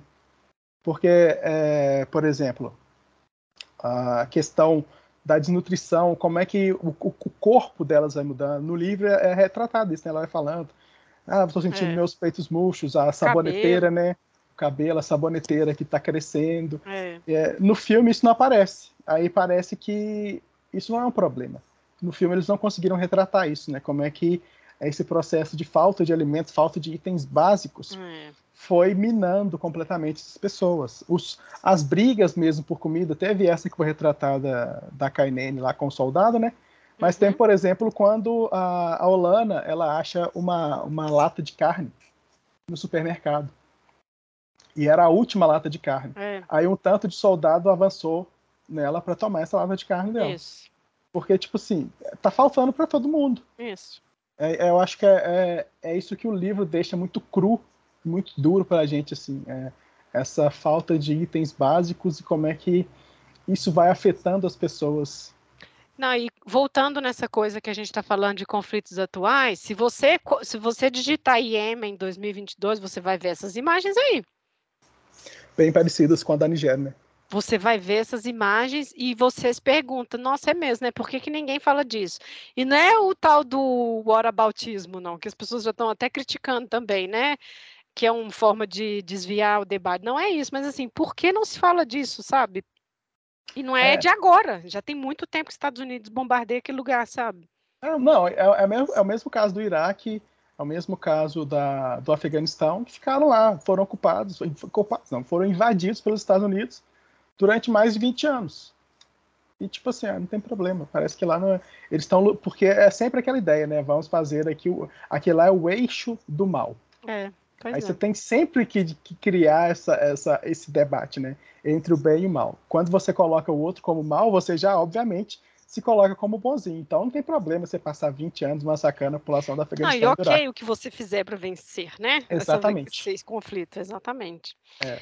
É, eu acho que a gente pode é, agora pegar o personagem do Ugu, porque ele é um personagem que inicia e termina com ele. E é muito interessante, porque tem outros temas aí que vêm dessa experiência dele, né? Uhum. Ele era um menino de vilarejo, que é levado para me parece que ele já é meio assim, tem uns 16 anos, mas estudou só até o primário. Então, quando ele chega para trabalhar na casa do Odenib, o Odenib, não, você vai estudar, você vai continuar estudando e tudo. Então, você vê essa transformação dele, de menino de vilarejo, para ele começa a aprender a cozinhar outras coisas, começa a ler outros livros, né, na casa do, do Odenib e tudo mais, começa a acompanhar essas discussões. Então, ele se acostuma com essa vida de classe média, para onde eles vão, ele vai junto, até o momento que ele é capturado para ser soldado, né? Essa é. juventude é. que é obrigada a ser soldado, né? E se a gente for pensar, é um negócio que também durante muito tempo foi reportagem nesses jornalões aí, que eram as crianças soldados, né? Que como são sanguinárias e tudo mais. Então, assim, é um tema que é muito recorrente também dessa juventude que era obrigada a gente vê junto a isso a questão do estupro na guerra, né, como arma de guerra, porque ele participa de um estupro e aí tem essa coisa de que não queria participar ou não, mas que é um negócio que vem depois. Na hora ele tá bêbado, tem um monte, tem uma, umas circunstâncias ali, mas que ele não titubeia. Então depois isso fica assombrando ele, até quando ele volta no vilarejo dele, e aí a irmã dele passou pela mesma coisa. Né? Exatamente. Né? A irmã dele também sofreu um estupro coletivo. Que é isso, né? Assim, é o irmão dela é uma pessoa comum. Assim, quando se coloca na categoria de monstro, ah, então não é ninguém que eu conheço, porque eu não conheço monstro. Eu não sento na mesa de bar com monstro, né? Então, assim, ao você fazer isso, você está. Não, gente, assim, infelizmente é uma coisa que é normalizada, assim, é arma de guerra, é, mas como está o caos, eles roubam o carro lá e eles roubam o carro de gente deles, né? Dos biafrenses. Eles roubam carro das próprias pessoas, né? Para ir para o bar lá e tudo mais. Então, assim, como que o estado de guerra, ele ele faz isso, esses pequenos poderes, né, locais, ele faz isso, permite tudo, e como você falou no início, é sempre o pobre, é sempre a mulher, a criança, que entra nessa, né? É, essa, essa, essas partes mesmo, elas são muito duras de, de ler. Nossa essa, essa, Esses relatos, por, porque tem o caso dele, mas anterior ao caso dele teve outros também, e é. posteriormente também, né? Sim. Quando ele vai contando a questão da história da irmã dele, né? Como é que ele passou por um processo, digamos, dos dois lados, né? Como um parente de uma vítima e como um autor desse é. ato, né? É... E isso não aparece no filme. Fi no filme não aparece essa questão do estupro, que é muito Sim. recorrente no livro. É. Né? No livro aparece sempre, muitas vezes, essa questão. E como você falou dos pequenos poderes, isso também acontece bastante, né? Como é que é, a, a, população mesmo, a população civil, ela que vai sofrer. E ela sofre tanto com, com, com os inimigos, digamos assim, os nigerianos lá da parte da Nigéria, quanto os teoricamente protetores, que é o, o, o, o exército de Biafra. Então eles sofrem é. duas vezes. E é a população civil que sempre vai sofrer mais. E elas vão é. passando por esse processo né? doloroso. É. E acho que é um tema porque ela é uma mulher, está escrevendo, e não tem. Não é descritivo. O ponto não é esse. O ponto é dizer como qualquer homem faria aquilo naquela circunstância. Eu acho que é isso que mexe na narrativa, entende? Porque é o Hugo, a gente gosta desse personagem. Pois eu é, mesmo, é, eu adorava esse cara, assim, entende? Eu, então eu, eu acho, acho que mexe é isso, assim, qualquer pessoa claro que com isso eu quero dizer que o que define é assim caráter, entende? Mas assim, o que a guerra faz com essa pessoa, entendeu? Assim, ele não era isso, tanto que ele ficava muito incomodado quando a menina que ele gostava, um, um dos generais ia lá buscar ela, ele ficava com ódio, porque ela estava se prostituindo. Então, assim, só sobra sexo. Assim, uhum. pra, né, assim, ou é o estupro ou é você se vender na guerra, assim, é isso que sobrou para essas mulheres. E ele ficava com ódio, mas aí depois virou soldado lá, estuprou a menina, coletivo, e tem a cena, né, dele fala que olha pro rosto dela e vê o olho de ódio dela, né, para ele, assim. Então, nossa, uma, horrível. Ela descreve como uma raiva mansa, né. Mas é, é, é, eu acho que essa parte também é muito importante quando a gente fala que todo homem é machista. E aí fala, ah, não, mas nem todo mundo. É, é então. a gente tem que entender que é esse, é tipo assim, é a ideia dos pequenos poderes da situação que isso vai, vai aflorar. Quando você está, digamos, na sua vivência normal, talvez você consiga reprimir isso. Uhum. Mas quando, tipo assim, quando você se vê em uma situação de poder, mesmo que pequeno, é isso, isso que vai aflorar. São vai as aflorar, escolhas, é, vai, são as vai, escolhas ali. É isso que vai aflorar essa ideia do machismo, que, é, do patriarcado que permanece. Então, quando você fala, quando você se sente ofendido quando fala que todo homem é machista, você tem que entender que são situações assim que vão aflorar esse tipo de comportamento. Eu acho Olha, que é importante. Vamos, vamos contextualizar para a guerra de Ucrânia. Quando teve o evento lastimável deste deste político que foi lá para a Ucrânia, lá supostamente para levar um dinheiro que só foi arrecadado depois e falar que ah, elas são fáceis porque são pobres. Assim, o que doeu um monte de pessoas foi que um monte de pessoas pensa a mesma coisa. Exatamente. Sabe? Então, e... ficou um negócio desconfortável porque muitas pessoas se viram naquilo ali que ele disse e, assim, como mulher, eu pensei, gente, só escancarou o que, assim, é o que acontece na guerra. É isso, assim, você está dizendo aí, o negócio não está na normalidade, ah, então aproveita e faz isso. Ah, não, então aproveita e faz isso. Não, vou aproveitar. Nossa, então, assim, foi um negócio tão é, banalizado e ver tanta gente defendendo deixou o trem mais, mais assim, ai meu Deus, nossa, tem muita caminhada ainda. É, porque isso não foi a primeira vez, não foi a primeira vez que fizeram piada com as ucranianas, inclusive, né? Sim. E o leste europeu, como um todo, ele tem esse problema de turismo sexual, que já não é, não é uma coisa nova, tá?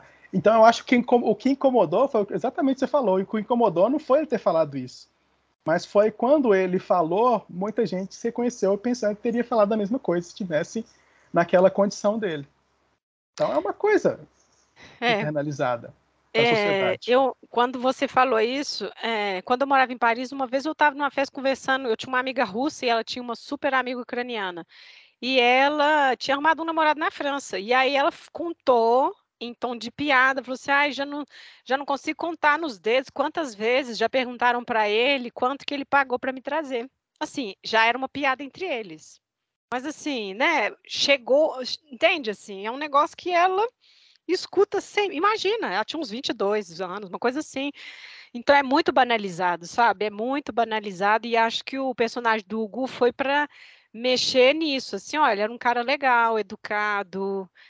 Ele cuidava da menininha, da baby, uhum, né? Ele exatamente. cuidava dela, assim, protegia ela, fazia comida para ela, então assim, ele ajudava na criação dela virou soldado, né? E, e depois ele, te, ele é o típico soldado também, que tem um monte de problema psicológico, tem um monte de traumas, não recupera de um monte de coisas, né?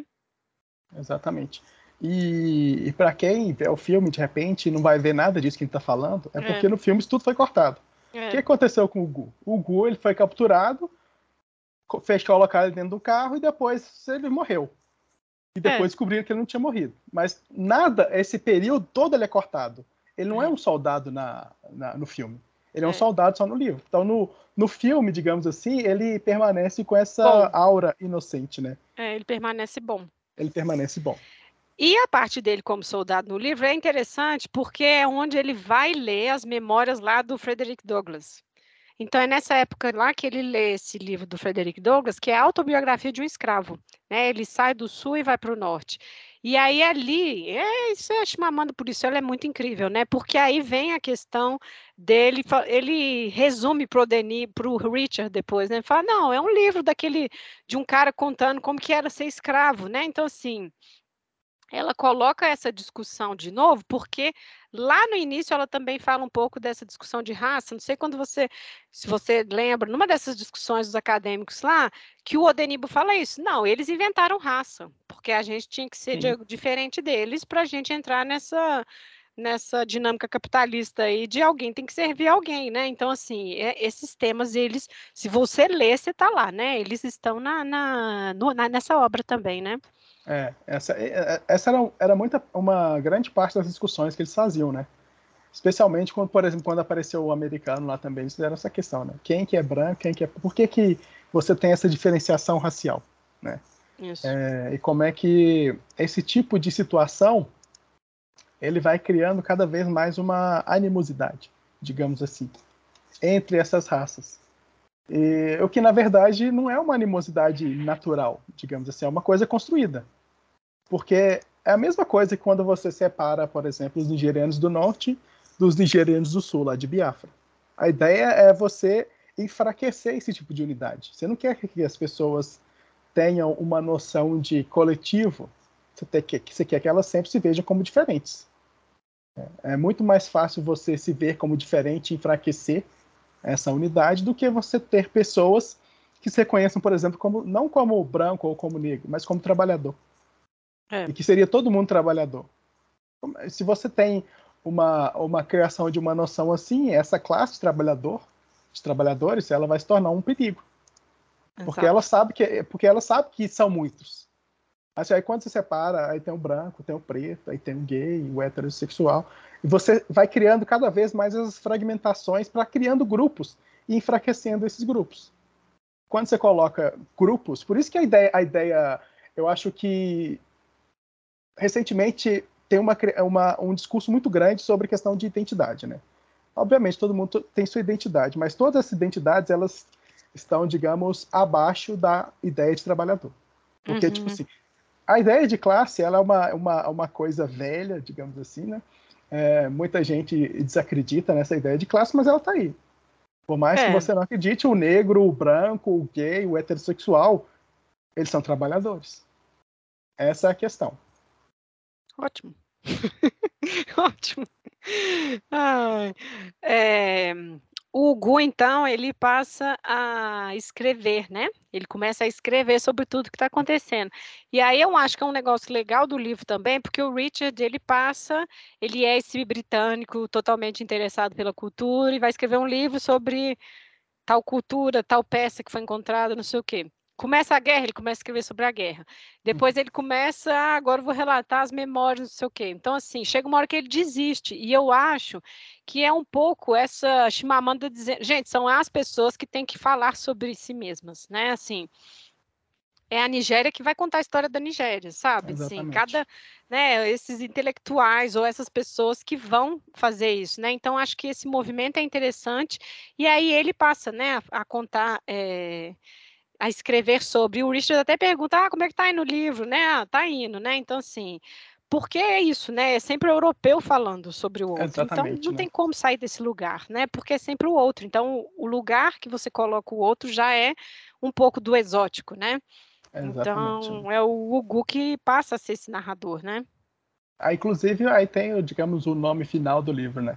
Uhum. Que é, é, é, estavam calados enquanto quando nos matávamos. E, e, quando o Richard falou esse nome a primeira vez, o povo meio que deu uma assustada. Nós, porque, tipo assim, nós quem? É. Porque quando ele fala nós, ele, ele, tá, ele, ele tá se colocando no meio do povo lá, mas ele não é um ibó. É. Ele pode falar ibó, ele pode ter vivido lá, mas ele não é um ibó. É. Ele não reconhece, ele, ele não sabe realmente é, quais são os problemas, quais são as questões que devem ser discutidas por eles naquele momento. Não, tanto que assim, todas as vezes que ele precisou sair e voltar, ele saiu e voltou, tranquilo. Exatamente. Né? Pelo fato de ser branco, britânico, né? Agora, os pais dela, aquela classe média alta, fugiram no início da guerra para para Londres, né? Então, assim, é, ele tem essa identificação porque adora cultura e tudo mais, e tinha a Kainene também, mas hum. se precisasse, os negócios azedassem muito, ele ia embora, né? Então, assim, isso é uma coisa bem, bem que fica no livro, né? É, é, ele, é porque, tipo assim, ele nunca vai ter um problema, por exemplo, no aeroporto. Isso. Mataram todo mundo.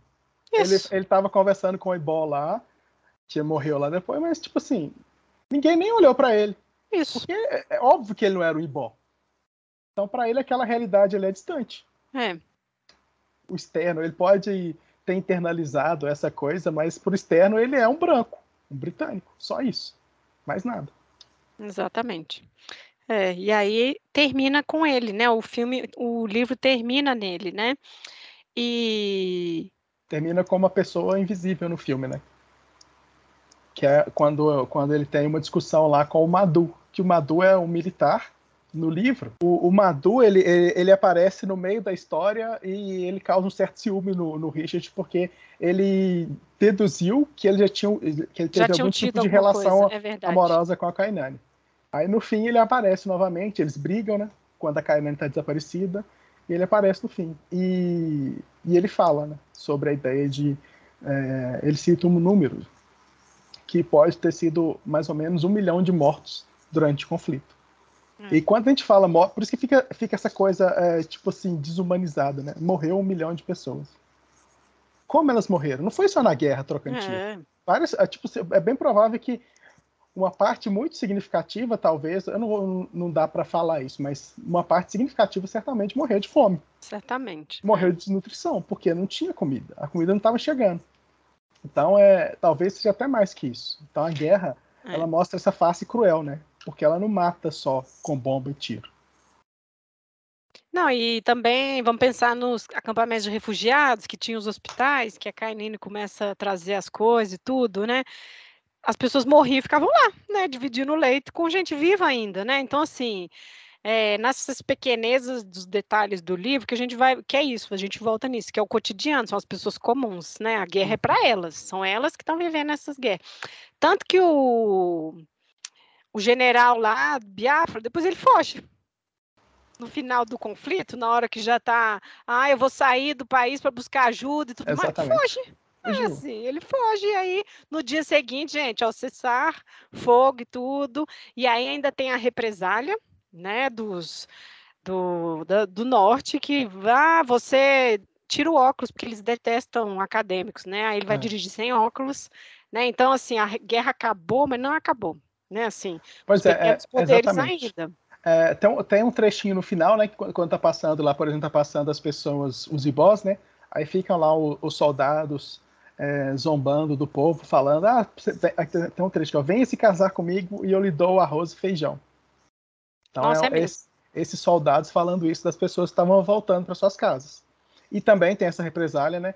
E, e, e eu estava pensando uma coisa aqui, que é para pensar nessa ideia de guerra que nunca acaba. É, o que, que, seria o Boko Haram né, na, na, Nigéria hoje? É, e se tem alguma relação com essa guerra? Porque o Boko Haram é um grupo extremista, extremista que tem origem no norte, uhum. tá? é, que tem aquele discurso de lutar contra o, o, os ocidentais, né? Digamos é. assim, contra os costumes ocidentais, mas basicamente eles estão atacando a população da Nigéria. E basicamente são os ibós, ainda, que sofrem na mão desses grupos extremistas, são os mais é, atingidos pelos ataques que eles fazem. Então, é, eu, não, eu, não, eu, não, posso falar isso com certeza, mas é, Você que... também não, não, não acha que está totalmente descolado, é, né? Não, é. é. em que medida a, a existência do Boko Haram tem alguma coisa a ver com, por exemplo, a guerra que aconteceu lá no finzinho dos anos 60 e 70, né? E lembrando sempre que, novamente, né, a gente nunca pode perder o imperialismo de vista. Que esses grupos é, extremistas, eles só surgem por causa da ação desses países, da Inglaterra, Sim. dos Estados Unidos, que normalmente armam esses grupos. Isso. E esses grupos, eles vão crescendo depois disso.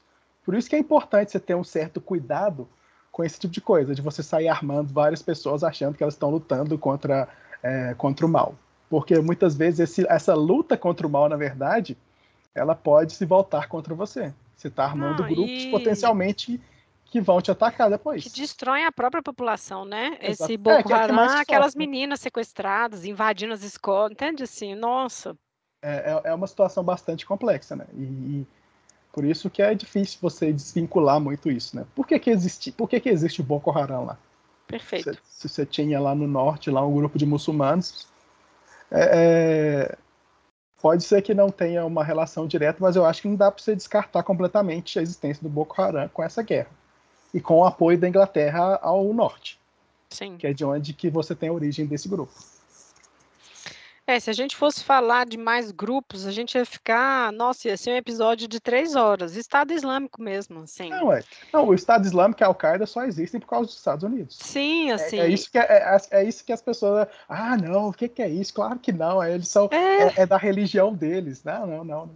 Muito então, é difícil. difícil você dimensionar isso e entender que a gente tem, a gente tem várias complexidades no mundo, mas tem algumas coisas que são constantes.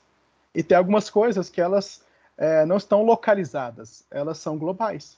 A atuação Exatamente. imperialista nesses lugares faz surgir esses grupos, esses grupos extremistas. E muitas vezes eles são treinados e armados por essas potências. O caso é. da Al-Qaeda. E o Estado Islâmico, que é uma derivação da Al-Qaeda.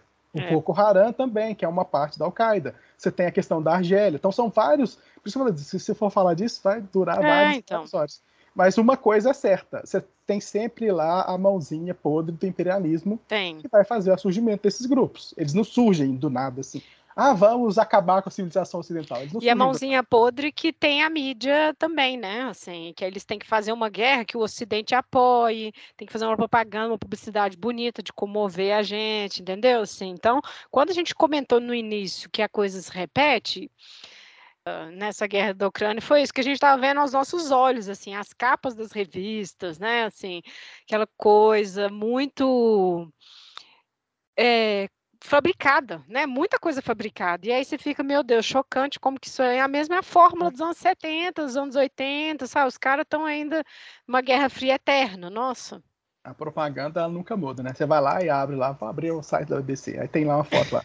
É, fulano de tal, o menino que morreu em tal lugar. Isso, isso mesmo. A ideia é você, tipo assim, comover as pessoas para falar que quem tá certo, quem tá errado, que você tem o mal, você tem o bom. É. É, mas é, o difícil é você entender e se responsabilizar por aquilo. Né? Não, e eu acho que tem um problema que esvazia coisas que são debates reais, né? Eu vi ontem, acho que foi ontem no Twitter, uma discussão que alguém pegou uma. Assim, vou pegar só esse exemplo, porque é o que mais tem, né, nessa guerra agora a bandeira da Ucrânia, e aí estava assim, Ucrânia é, can't breathe, que é a frase do George Floyd, sabe? Entende? Jesus. Não, escorreu até uma lágrima aqui, gente, no rosto do Juneba. Sim, eu também fiquei assim, ó. Então, quem que fez essa associação? E quando fez, o que que tá querendo dizer com isso? Entendeu? Gente, assim, e aí esvazia um negócio que é fundamental, sabe? aí eu fiquei assim, eu falei, meu Deus, tem que brigar mesmo, tem que discutir, tá errado, sabe, assim.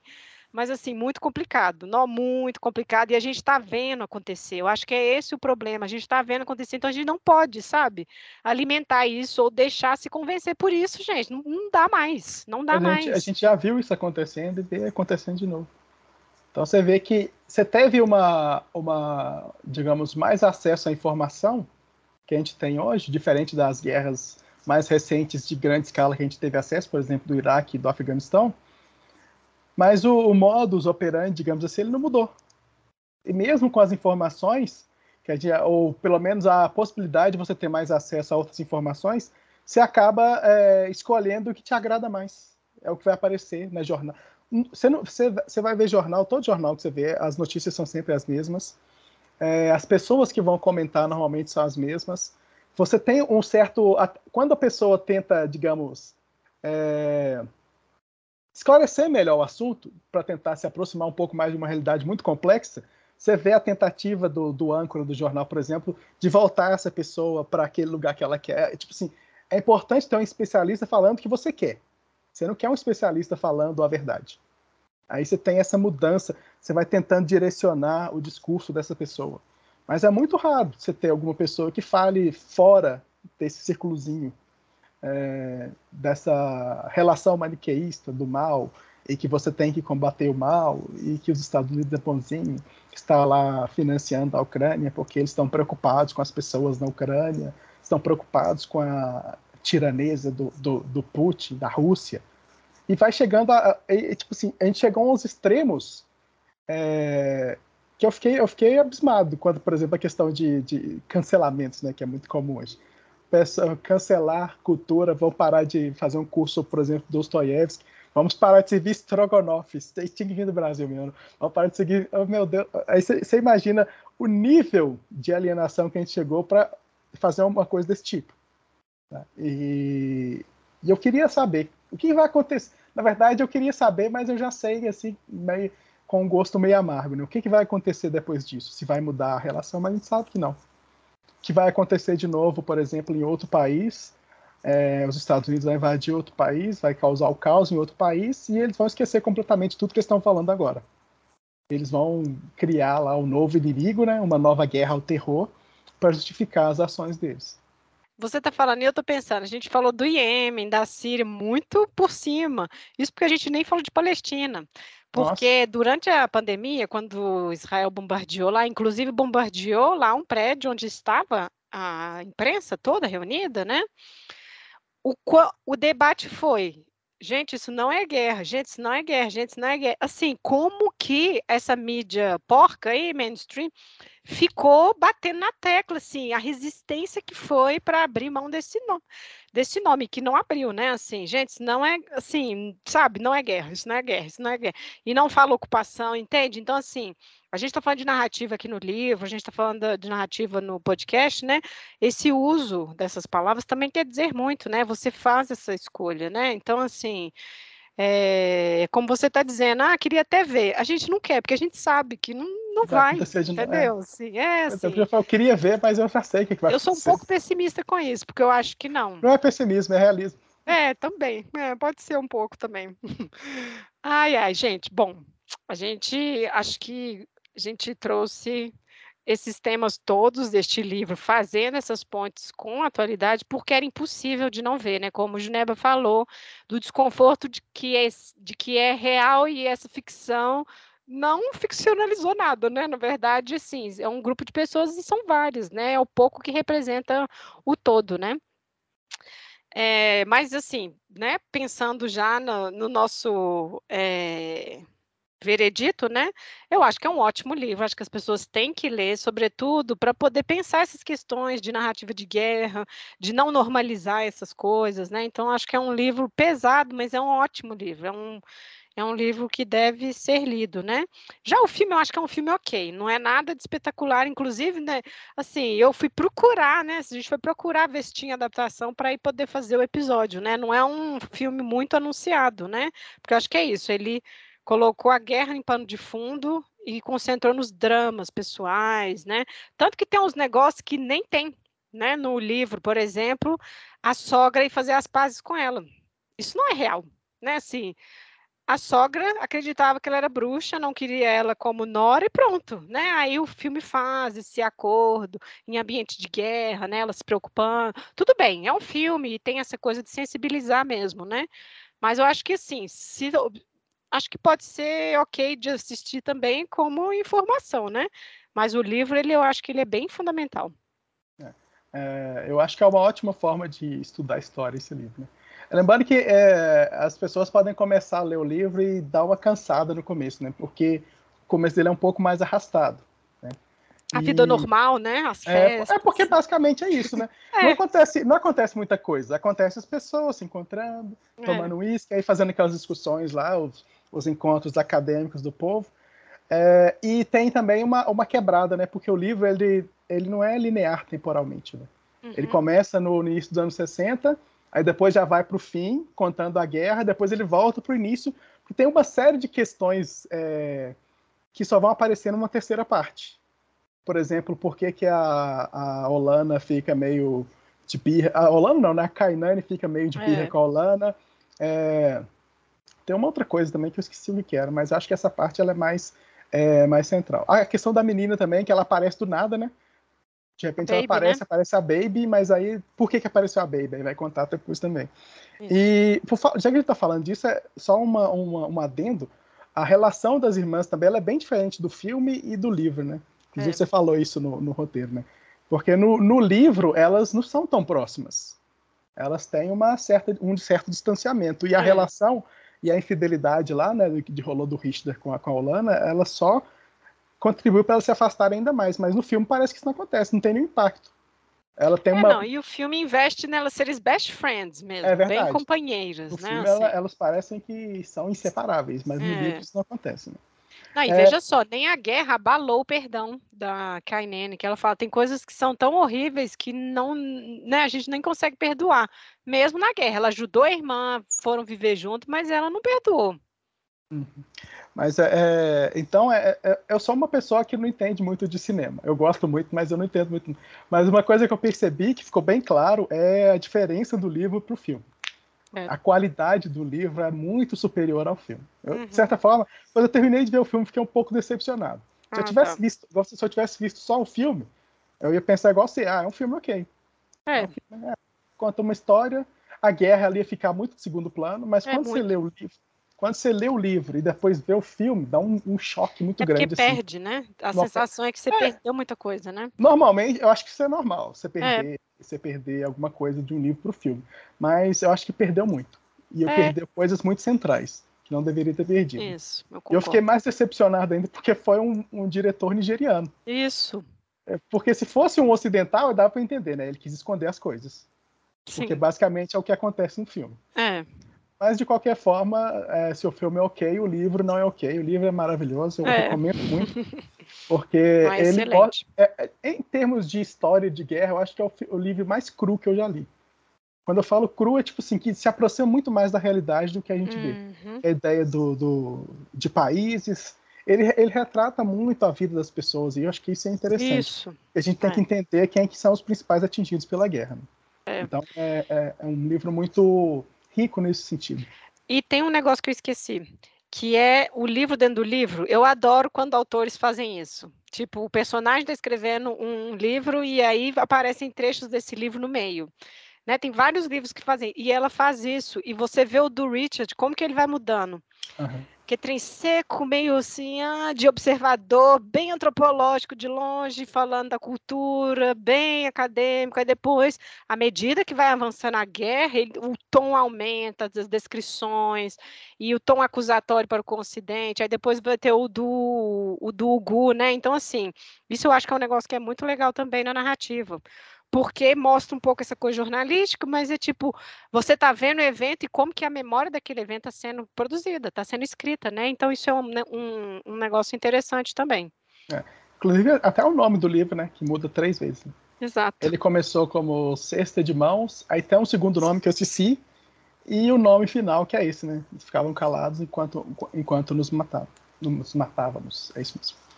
Então é, é, é bem interessante mesmo é, é, essa ideia de um livro dentro do livro. É. Bom, mas é isso então. E baseado nesse tanto de coisa que a gente vomitou aqui nesse episódio, né? Espero que não Vamos... tenha ficado muito tão confuso, porque é muita coisa indo e voltando. É, sim. Vamos fazer as indicações de outras de outros livros, né, ou qualquer outra coisa aí que a gente acha que possa ser legal para as pessoas. É, então, eu, eu, eu, pensei em alguns livros, né? Por exemplo, Hibisco Roxo, né? não só por ser da Chimamanda, mas também por ser dela, né? Mas uhum. ele também ele vai retratar um, um, período também da Nigéria de conflito, né? Acho é. que é, é, meio que uma introdução, na verdade. Não sei se dá para chamar de uma introdução, mas pelo menos dá para você conhecer um pouco desse universo que ela vai discutir é, no meio só amarelo. A, a segunda indicação é A Guerra Não Tem Rosto de Mulher. Que, qual que é o nome da autora? Eu esqueci. Svetlana, peraí. Obrigado. Vamos... Que ela, ela vai contar a história de mulheres na, no Exército Vermelho, né? Então é, é, é ótimo. É bem interessante você pensar nessa, nessa perspectiva. Se você quiser, pode falar mais sobre esse livro. Não, eu acho que ele é um bom livro porque ele é relatos, né? Ela é uma recolha de relatos e na primeira vez que você lê, você sente o quão longo, o quão você não sabe nada daquilo, assim, delas, tipo assim, não deixaram de ser mulheres porque estavam no, no front, sabe, assim, e o depois, porque é isso, né, a gente falou, a guerra acabou, mas não acabou, então como que é o depois, a vida dessas mulheres, tinham as que tiveram que esconder, né, as, as, as medalhas, as condecorações, senão não ia casar, então, assim, tem uma questão aí do depois que ela traz nessa nesse livro e, e, a atuação delas, assim, como que elas entraram na guerra mesmo, sabe? Então eu acho que é, é um ótimo livro, é bem muito bom também. Você falou do hibisco roxo, eu fiquei pensando também que é uma coisa que tem no no meio só amarelo a gente nem falou, mas a religião, ele está muito forte no hibisco roxo, tanto as práticas ancestrais quanto o catolicismo medonho, e no meio só amarelo mostra lá como que a igreja ó, lavou as mãos bonito, né, durante é. o conflito, né, assim, é chocante. Inclusive tem, né, no meio só amarelo tem uma, bem perto do fim, assim, tem uma crítica a um padre lá que estava aliciando umas jovens lá. É, exatamente. Você vê é. a situação. Né? Sim. É, outra citação é um quadrinho, na verdade são dois quadrinhos agora, né? Persepolis, que é, que conta uma história, eu acho que ela é, é um pouco parecida, mas é no, no, aspecto de mudança de vida. Que é, porque é, é, a Persepolis conta, conta a história de uma, de uma jovem, né? Que está no, passando no momento que está acontecendo a Revolução Iraniana. Então, é, tem uma, uma certa semelhança no caso. Ellie Young. É, que é a mudança no estilo de vida dela, que acontece por causa de um conflito um conflito vai acontecer primeiro a Revolução Iraniana e depois a guerra Irã-Iraque. Né? Então acho que é, tem uma, uma, certa relação com o meio sol amarelo. E a Deus Tristeza, ela conta um pouco a história do, da China, do período é, anterior à Revolução Chinesa. É, são os quadrinhos também, né? E ela vai contando a história dela, como é que ela vai, a história da família dela, como é que vai mudando por causa de questões políticas, por causa de conflitos durante a mudança da China para chegar na China socialista que a gente tem hoje. Uhum. Hoje não, né? Que tinha naquele, naquele, naquele momento lá, lá nos anos 50, 60. Uhum.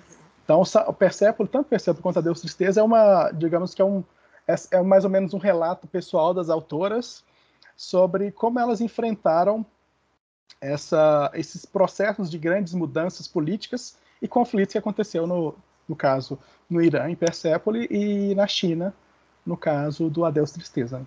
Ótimo. E um Bom, agradecimento ao, ao Leia Mulheres, porque eu só li esses dois por causa ah, dele. Que ótimo. é ótimo. Que ótimo. Ah, bom, eu indicaria Balas de Washington, que é de um historiador e jornalista indiano, o Vijay Prashad.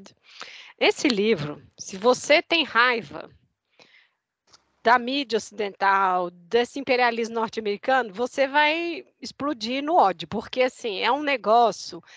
Ele pesquisou os arquivos da CIA sobre um monte desses golpes, né, que, que eles foram dando ao, no mundo, Vietnã, Indonésia, ele vai falando de tudo, mas ele vai contando como, por quê e quando, né, desde quando os Estados Unidos assumiu essa posição de xerife do mundo, né, assim, como que a Europa teve que se dobrar a eles já na pós-segunda guerra mundial e desde então é isso, assim, eles que ditam, falam dos acordos todos. E aí quando vem para a América Latina, assim, nossa, vai vendo assim, no Chile, Guatemala, a documentação toda. E assim, é arquivo, qualquer historiador pode ir lá ver esses arquivos, sabe? Ele não está ficcionalizando isso, né? Então, assim, é um livro excelente, mas tem que ter estômago. Eu lembro que eu estava lendo, eu tinha até que parar, que eu ficava assim, não, com ódio, sabe? Eu falei, não. Aí, o século XX é isso, né? Assim, é, você tem te dá esse mal-estar, assim, de tudo que você conhece, assim, tem, como você disse, essa mãozinha podre por trás, sabe? Não tem nada, gente, não tem nada que eles não estão. Então, assim, é um negócio que eu acho que é necessário ler, mas tem que ter estômago também. E uh, A Liberdade é uma luta constante, da Angela Davis, saiu pela Boitempo. É um livro que reúne umas palestras, umas entrevistas que ela foi dando aí ao longo de 2012 aqui para frente. E é muito interessante porque ela vai falar da Palestina, vai falar dessa coisa que a gente ficou falando aqui do eixo do mal, como que esse projeto dos Estados Unidos, como que isso reforçou o, o, fascismo também, mas como que isso reforçou o racismo em escala global, né? Não só a questão racial, racial, mas também religiosa contra os árabes e como que vão demorar ainda assim anos para a gente poder recuperar alguma coisa disso, se for recuperar, desfazer isso, né? E o que ela é incrível, né? E o que ela faz é isso, ela coloca globalmente uma coisa que você falou, que é a questão do trabalhador. Todo mundo sofre opressão. Né? Então ela fala o que, que tem a ver é, a polícia nas favelas no Rio, com o Black Lives Matter, com as manifestações contra Macron na França, com Israel, né? E aí fala de Israel, enfim, esse estado que exporta, né, inteligência militar, estratégia militar, armas e tudo mais, e como que isso vai sendo padronizado, os estados vão aceitando isso, eles vão fazendo esse acordo, né? Então, quando o, o Juneba conclama os trabalhadores a se unirem aí é exatamente na esteira de Angela Davis, porque é um pouco isso, assim, as opressões, a gente está ligado pelas opressões, né? Os níveis vão variar, óbvio, né? Os níveis vão variar, temos as particularidades locais e tudo mais, né? Mas sempre pensar isso, assim, tem uma coisa maior, né? É, tem gente que critica quando a gente fala de imperialismo, nossa, isso é tão anos 90. Gente, isso é desde o 19, né? Assim, isso não é anos 90, isso é, é desde o 19. E nem século... acabou. Exato, né? Então, assim, é um pouco para a gente repensar isso. Exatamente. Mas é isso, então. Juneba, você quer acrescentar mais alguma coisa? Ou encerramos aqui este episódio que é um pouco pesado mesmo? É, é o livro é pesado, né? Acho que não tem, não tem como, não, porque é. ele. Por várias vezes você vai lendo o livro, assim, dá uma, uma, um nó na garganta, assim, né? É. Porque, apesar, você vai. Você, que você lembra, é uma ficção que não é uma ficção. Isso, isso que, que vai machucando mais ainda. Né? É, você vê como é que as mulheres, por exemplo, elas sofrem nos conflitos. Né? Porque, como você falou, né, para as mulheres é sempre o resultado é sempre o mesmo. É, o estupro é uma arma de guerra. É. E elas vão ser sempre colocadas nessa posição de submissão. É, por, isso que eu, por isso que eu acho muito interessante, por exemplo, eu não sei se tem livro, mas se alguém tiver um interesse de procurar, eu acho interessante também, além dessa, dessa guerra que não tem rosto de mulher, é ver se tem alguma história sobre as mulheres lá de Rojava também, né? que luta ah, contra o Estado nossa, Islâmico. Né? Sim. Eu não sei se tem um livro, algum, se já, já tem algum livro sobre isso, mas é muito interessante. É, porque é, é, é, você pensar no papel da mulher de uma maneira diferente dentro de um uhum. conflito, né? E eu acho que elas são um exemplo é, mais recente que a gente tem dessa participação das mulheres. Sim. Aí seria interessante. Mas no mais, agradeço o convite, né? É, é, é, é, é difícil, mas é bom. Porque, é, é porque, como já diz aquele velho deitado, né? Depois que sua mente abre, ela não vai fechar mais. Então você vai tendo que lidar com essas situações desagradáveis, mas são situações que fazem parte da realidade. Não dá para você negar a realidade. É. Ela está aí é para isso mesmo. Sim. É, por mais que você não goste, ela vai estar presente do mesmo jeito. É, e acho que é por isso que a gente faz esse podcast, né? Porque eu não esqueço dessa discussão. Ah, vocês estão colocando política na literatura. Assim, não tem essa de colocar. Literatura é política, né? Hum. E quando a gente decidiu por esse na verdade, a gente fez o, o, caminho contrário. A gente não partiu do livro, a gente partiu do tema, porque a gente queria falar né, de guerra, a gente queria falar de imperialismo, a gente queria tocar nas mídias, né, a imprensa, a comunidade internacional, a gente queria falar sobre. E acho que esse livro, e devem ter muitos outros, né? Que vão também tocar nesses assuntos, né? Que a gente poderia ter pego, né? Mas agradecer você por ter vindo aqui falar sobre, contar sobre essas coisas também, né? E é isso. Agradecer quem escutou até aqui, comentem lá nas redes sociais, leiam o livro, né? Assim, comentem com a gente. E é isso. É isso então. Boa tarde, boa noite ou bom dia. Tudo de bom para vocês. Até!